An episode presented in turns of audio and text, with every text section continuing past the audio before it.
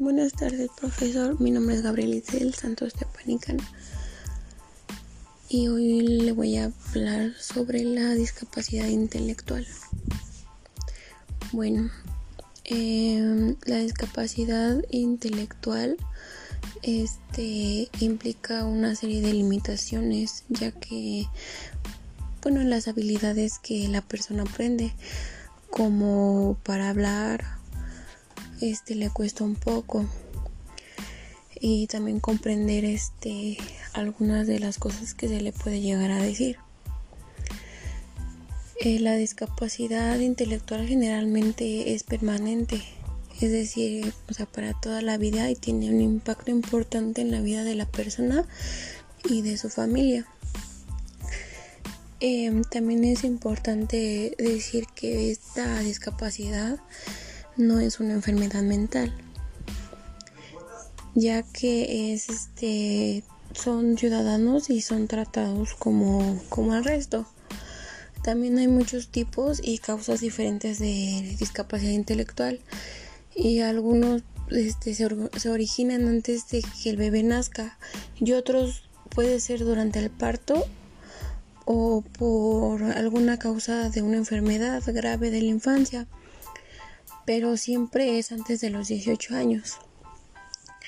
Em, existen personas con discapacidad grave y múltiple, limitaciones muy importantes y presencia además de una discapacidad.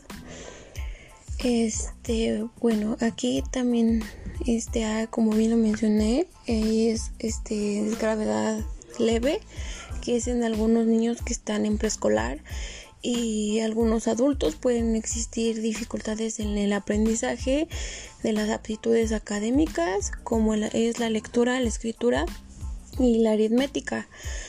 Eh, es el tiempo o el dinero y se necesita ayuda.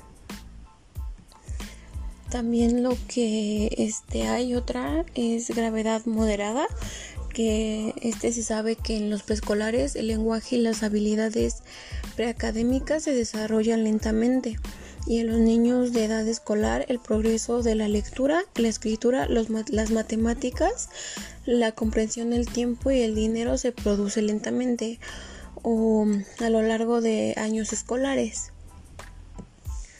También está la gravedad, este, pues la grave, que es este el individuo tiene generalmente poca comprensión del lenguaje escrito o de los conceptos que implican números, cantidades, tiempo y dinero.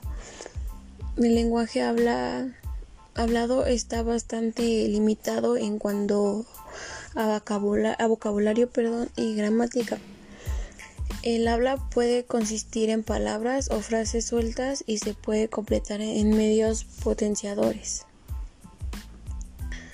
Y por último está este, la escala de gravedad profundo, que este es el individuo puede utilizar objetos específicos para cuando el ciudadano de sí mismo, el trabajo este, puede haber este, adquirido algunas habilidades bio, este, biopasibles, que es como la concordancia y la clasificación basada en las características físicas.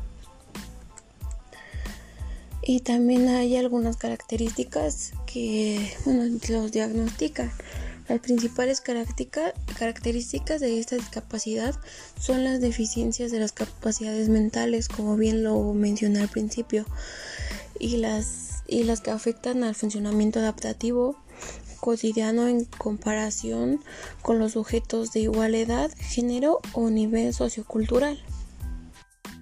Y sin embargo, una buena parte de las personas con esta discapacidad tienen gran autonomía y no necesitan muchos apoyos para llevar una vida normal. Y pues sería todo, profesor. Gracias.